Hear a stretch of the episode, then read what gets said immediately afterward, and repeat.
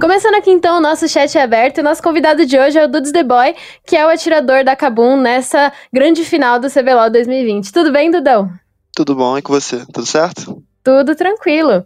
Como que tá aí a sua expectativa para essa grande final, depois de ter vencido essa semifinal no, no último sábado? Ah, acho que a expectativa tá alta. Acho que o time do Flamengo é muito bom, cara, mecanicamente. Eu acho que eles batem de frente com a gente em todas as lanes, todas as rotas. Então eu espero que seja bem disputado, assim. Mesmo que seja 3-0, eu acho que vão ser três jogos muito disputados. Então eu tô bem ansioso. Uhum, é o que a gente espera, né? Então, Dudão vai contar pra gente como que foi esse CBLOL, que foi cheio de, de emoções, né? Desde a fase de pontos até a classificação da, da Kabum pra essa grande final. A Kabum começou o campeonato mal, né? É, começou ali tropeçando, é, esteve na zona da, da lanterna por boa parte do campeonato é, vocês tiveram algumas mudanças do último split para esse, né? Teve uma, uma desconfiança nos coreanos, desconfiança no Tuts também, que é uma grande revelação do time de vocês desse split, e muito peso em cima de você e dos Céus, que foram é, as duas peças que foram mantidas do split passado para cá. Como que foi o trabalho do time de vocês para se reerguer nesse, nesse split do CBLOL? Uh, cara, eu acho que foi bem difícil, porque a gente tinha muito problema porque a gente treinava bem, a gente era um time forte nos treinos, mas chegava na hora do stage nada dava certo, a gente trocava, botava o Dzave, também não tava dando certo, botava eu, parecia que também não tava dando certo. E então a gente tinha muito, muita dificuldade de entender por quê. Mas depois que teve a pausa de, de todos os problemas que tiveram no CBLOL, teve pausa, o campeonato começou a virar online. Eu acho que isso facilitou muito pra gente, porque aliviou nossa pressão, deu tempo da gente pensar realmente, tipo, o que, que eram nossos problemas, o que, que a gente podia fazer para aliviar nossa pressão. E aí a gente falou, cara, ou a gente tryharda e, e segura peteco, a gente, sei lá, vai cair, vai disputar um relegation que eu acho que é inadmissível a gente disputar um relegation com essa lineup que a gente tem. Então foi isso. É, a gente teve duas pausas no CBLOL nesse, nesse split, né? A gente teve a pausa por causa do alagamento e agora a pausa por causa da, da pandemia. E, pelo que parece, vocês foram o time que mais se beneficiou dessa pausa, né? Vocês tiveram uma troca na comissão técnica também ao longo do, do split.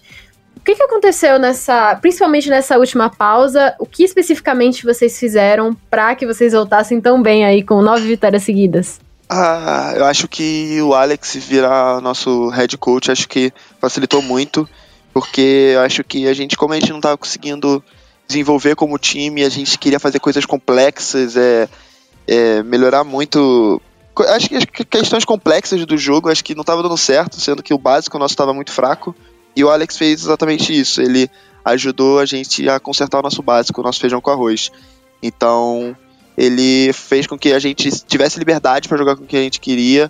Ele fez com que os nossos piques que a gente queria funcionassem no nosso time e como a gente deveria jogar.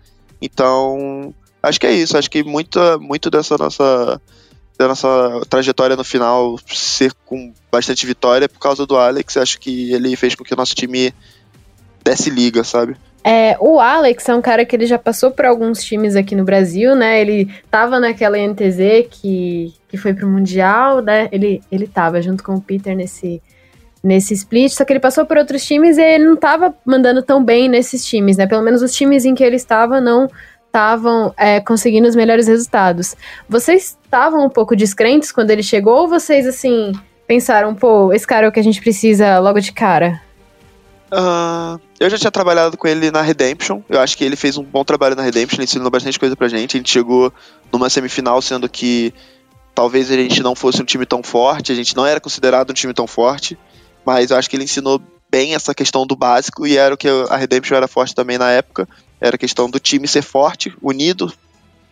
E acho que eu, eu, eu tinha uma expectativa nele, mas eu acho que ele conseguiu alcançar mais do que a gente esperava, porque eu não, não esperava que a gente tivesse uma reviravolta tão, tão incrível assim, tão, tão nítida. Mas acho que muito é devido a ele, sim. E óbvio, claro, a, toda a Kabum, toda a, a questão do, da staff, assim, desde o manager, de todo mundo. Acho que e até dos players da dedicação. Acho que ninguém falou assim, ah, galera, é, realmente a gente é ruim. Acho que não, acho que todo mundo tentou, mano, vamos até o final. Se a gente tem que ganhar seis jogos seguidos, a gente vai ganhar seis jogos seguidos para se classificar. E foi o que aconteceu. Uhum, de lanterna para finalista é uma, é uma jornada, né? E vocês conseguiram. É, nessa etapa, você sente que, o, que você e os céus assumiram uma posição de liderança?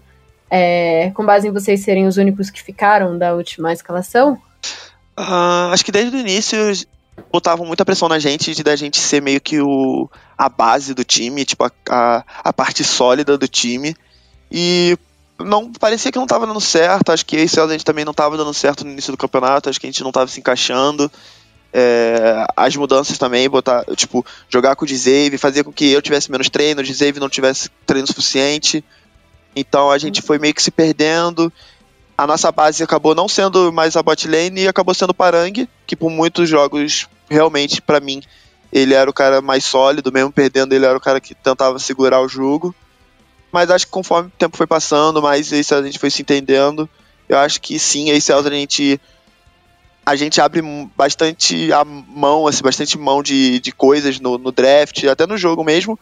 Mas pra gente é tranquilo, acho que todos os nossos jogadores são, são aptos a carregar, então a gente não, não, não, não, não se sacrifica muito. Eu acho que a gente só, só, só serve para apoiar mesmo o, os outros, mas é que a gente faz isso porque a gente tem mais experiência mesmo. Tem bastante coisa que eu tenho reparado sobre a, a botlane de vocês, não necessariamente de você e do Céus, mas da Kabum como um todo, né? Tanto vocês dois quanto o Dzave. E o Céus é um cara que tá é, em uma fase muito boa há um tempo, né? Ele já tá entre os melhores suportes do Brasil há um, um tempinho. Como que você é, você tem reparado nessa evolução do Céus? Você considera ele um dos melhores esportes do Brasil? Como é jogar com esse cara? Como que é a postura dele é, dentro de jogo, nos treinos e tal?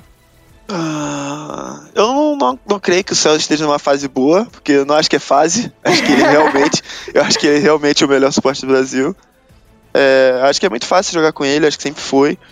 É muito raro a gente desentender alguma coisa. A gente tem como a gente cresceu junto no competitivo, a gente tem a visão de jogo muito igual, então a gente naturalmente a gente pensa nas coisas muito parecidas assim nas, nas soluções das coisas. Então, é bem para mim é bem tranquilo, mas eu sinto que nesse split a gente se entendeu bastante, questão de como ver as, o, o, jogo. Mas demorou um pouquinho, mas acho que a gente já pegou, a gente já voltou a, a se encaixar de novo, já já concordamos com, com a maioria das coisas. É, eu acho que é muito fácil jogar com ele, acho que realmente a The Carry, quando tem um suporte bom, é, é, fácil jogar e eu acho que, que é meio que o meu, meu o mínimo que eu poderia fazer é tentar jogar bem, assim, pra, pra dar match com ele. Ainda sobre a botlane, você revezou a posição com o, o Dzave em boa parte do campeonato, né? Uhum. É, em algumas rodadas, em algumas semanas, a gente viu que você estava um pouco abaixo dele e vice-versa, né? E agora a gente viu você jogando é, nos três jogos da semifinal, certo? É, como que você é, se ergueu como jogador? O que, que você sente que você teve que consertar e como que o Dzave ajudou nisso também? Uh, eu acho que principalmente a minha confiança. Acho que eu comecei esse split muito mal, antes mesmo do split começar, com questão de confiança. É, tive alguns problemas aqui internos, mas que me afetaram. E acho que eu comecei com esse, com esse, com esse problema de, de autoconfiança mesmo. É, quando a gente começou a perder, eu fiquei me perguntando se o problema era eu, porque eu acho que nos primeiros jogos eu realmente joguei bem mal. E, cara, acho que o Dzeve é, tipo, um jogador incrível. Acho que ele tem muito pouco tempo de competitivo, mas a noção dele é, tipo assim, muito grande. Acho que ele já tem noção de jogador é, cascudo já. Então. E ele me ensina bastante. Acho que ele é um jogador que ele tende mais a, a ser racional do que emocional. Então, ele joga muito mais pensando no que ele vai fazer do que ele joga pelo clima ali, pelas, pelo calor da jogada. E ele me ensinou muito disso, porque eu acho que eu sou mais o contrário. Eu acho que eu jogo muito do calor mesmo. E ele me ensinou a ser, ser mais racional, pensar em exatamente tudo que eu vou fazer. E eu acho que se eu não tivesse essa, esse revezamento com ele, acho que nesse final acho que a gente não teria dado, dado essa, essa reviravolta, porque eu tenho certeza que eu tinha muito erro na bot lane, que se ele não me ajudasse, acho que eu continuaria mantendo e poderia custar alguns, alguns early games, algum, até alguns jogos. Então acho que muito disso, muito dessa minha dessa minha fase boa é devido a ele. Então ter um reserva bom também ajuda bastante o, o jogador. Ah, acho com certeza, mas acho que tem que ter uma uma boa uma boa amizade, uma boa convivência ali, saber que vocês não estão disputando entre si, sabe? Eu acho que a disputa é contra os outros AD Carries.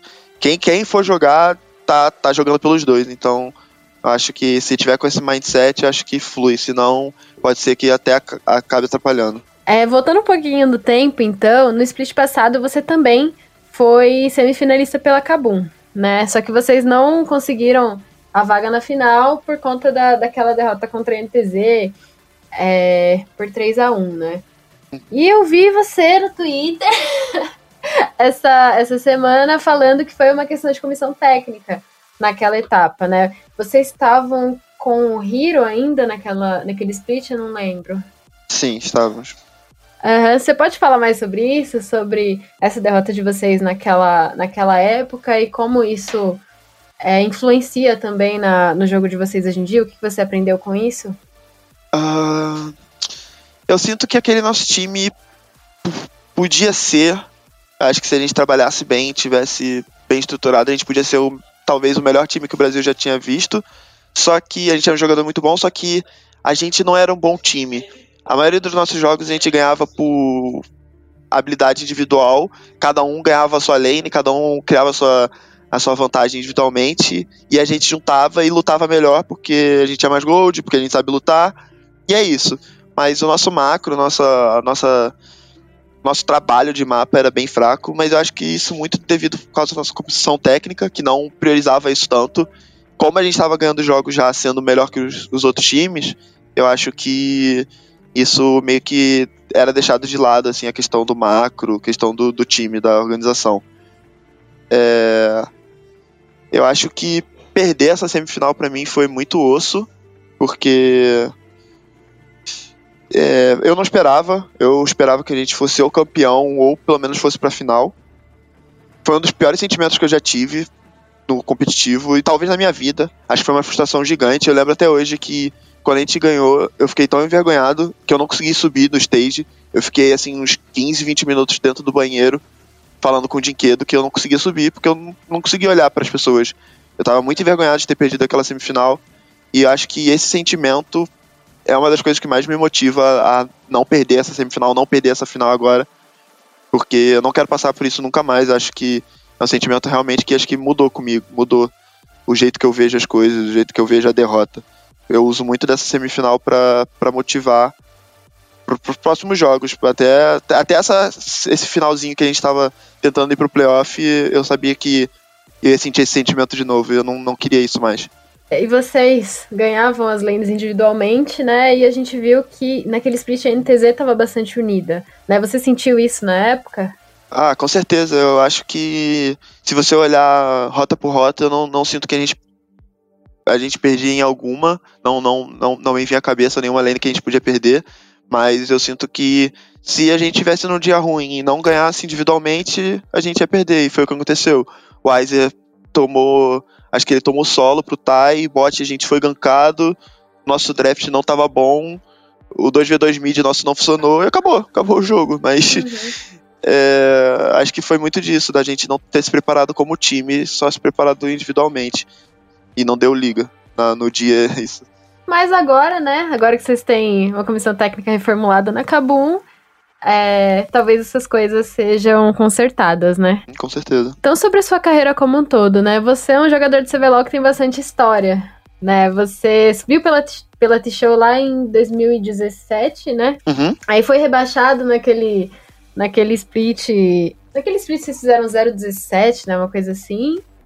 É, você se reergueu com a Redemption, foi semifinalista pela Redemption, depois foi semifinalista pela, pela Kabum. Você tem bastante história aí já no campeonato. Você sente que você já chegou em um auge como jogador? Como que você vê a sua carreira nesse momento? Eu acho que é muito doido, porque em 2017 passava pela minha cabeça que eu não conseguiria jogar o CBLOL, porque talvez a gente não conseguisse subir.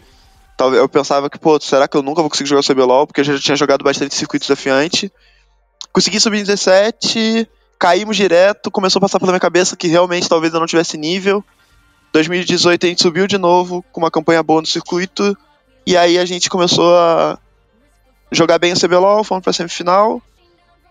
Perdi duas semifinais seguidas. Eu falei, cara, será que eu nunca vou conseguir ser campeão do CBLOL, cara?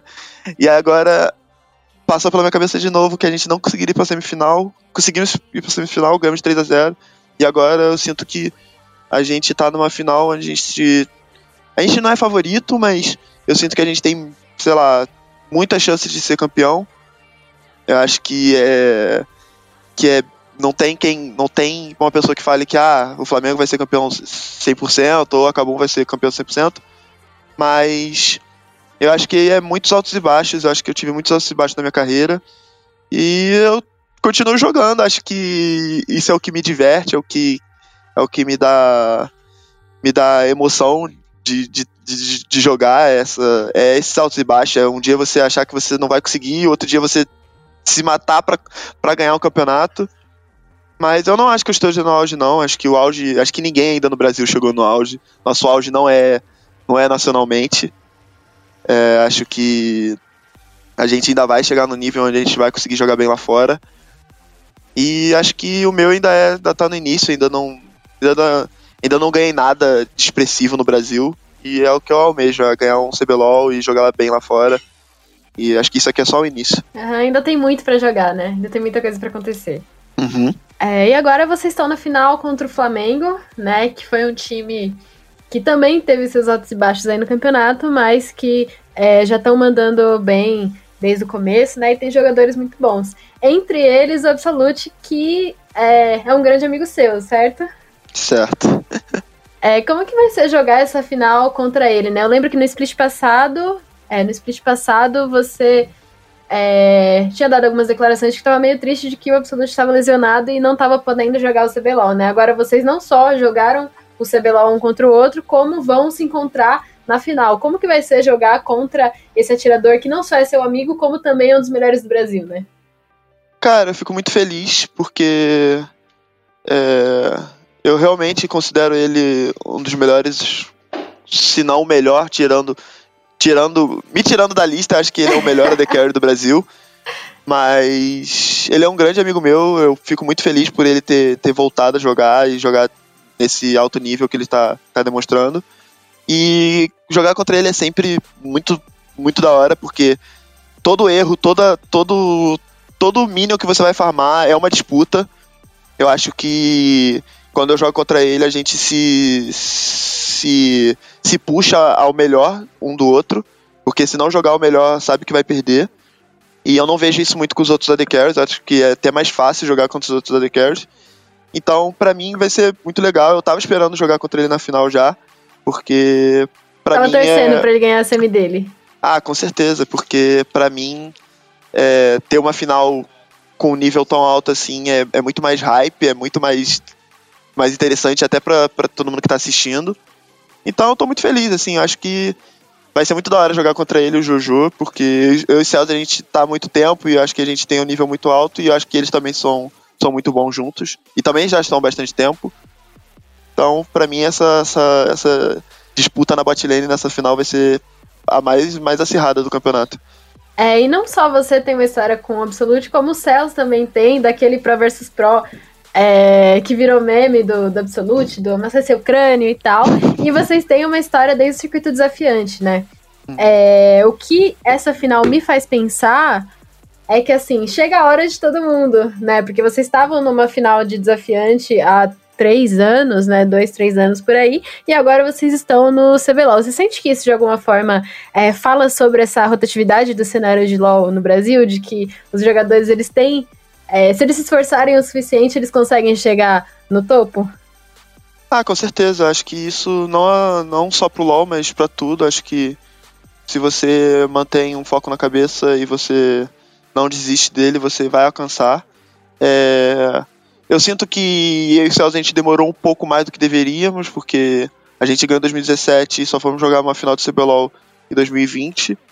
Mas o Absolute foi campeão logo em seguida dessa final do circuito. Mas eu sinto que isso não, não isso não significa sucesso ou alguma coisa. Acho que se a gente ganhar esse CBLOL, a gente vai se redimir. E é o que a gente está buscando, sabe? Não importa se a gente demorou dois, três anos, se a gente ganhar o CBLOL, a gente vai se redimir.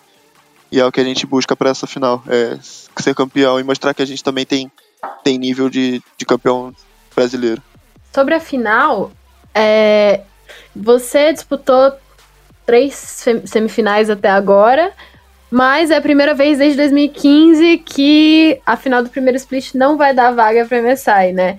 Eu sinto que todo mundo que tá jogando CBLOL, todo mundo que acompanha a CBLOL, pensa no, no que tem depois do CBLOL, né? Que é representar o Brasil internacionalmente, bem lá fora e tal. E nesse split vocês não têm isso, né? Vocês não vão ter essa oportunidade justamente por conta é, da pandemia que a gente tá vivendo e tal. Você sente que tem um pouquinho menos de peso disputar essa final, considerando que não tem vaga internacional depois?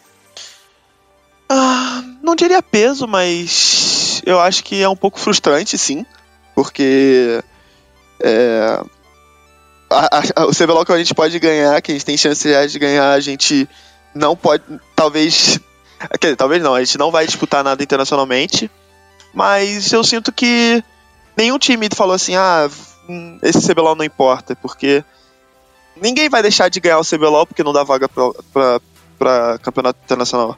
Eu acho que todos os times estavam tentando ao máximo, a gente está tentando ao máximo, e se se alguém tem que ganhar, que seja a gente. Então esse é o, esse é o pensamento que a gente está levando. É, ganhar esse e usar isso de, de experiência para o próximo, que espero que tudo se, se acerte, o próximo tenha um, o Mundial, tenha o Worlds e a gente possa jogar lá, seja, ser campeão e ganhar e jogar o Worlds, né? Tem alguma botlane ou algum jogador que você é, tenha vontade de enfrentar internacionalmente, que você fica um pouquinho triste que não vai ter a chance nesse, nesse split? Ah, com certeza queria jogar muito contra a botlane da JDG, né? Porque eu acho que a interação da jungle com a botlane na, na China é uma coisa muito, muito agressiva. E eu queria sentir como é jogar contra eles, ver como, como é ser pressionado a todo momento, ser que ter que pensar, ter que jogar a todo momento no, no limite. Mas já que não tem, a gente. Já que não dá para ser nesse, que seja no próximo e a gente jogue contra. Tem essa experiência contra times chineses no próximo split. Uhum, um passinho de cada vez, né? Primeiro essa final aí contra o Absolute, contra o Flamengo. É, quem sabe esse título de CBLOL e é, o próximo split tá aí pra, quem sabe, também é, disputar um, um Mundial, né? Disputar essa vaga internacional. Dudes, nossa entrevista vai chegando ao fim, então você quer deixar algum recado? Quer é, falar alguma coisa pra sua torcida, pra quem tá ouvindo a gente? Ah, queria agradecer a todo mundo que, que apoiou a gente, que tá apoiando, o pessoal que não desistiu da gente, que continuava mandando o hashtag GolKBM, porque acho que sem, se não tivesse essa torcida, se não tivesse esse apoio, e essa até essa pressão deles, acho que talvez a gente não estivesse aqui. Então eu fico bem feliz assim de estar representando uma torcida tão grande e, e uma camisa tão pesada que é a. Uhum, muito obrigada pela, pela entrevista, muito obrigada por ter aceitado o nosso convite. Boa sorte uhum. aí nas semifinais. Você quer passar suas redes sociais pro pessoal te seguir? Deixa eu pensar. Dudes The Boy, só botar Dudes The Boy que aparece em tudo. No Insta, no Twitter. E é isso, são as duas que eu mais uso. Certinho. Então, o pessoal que tá ouvindo a gente, dê uma moral lá pro Dudes no, no Twitter, no Facebook, na Twitch também, né? Que você faz stream. Ah, é, tem a Twitch também, esqueci. É, muito obrigada por ouvirem a gente e até a próxima.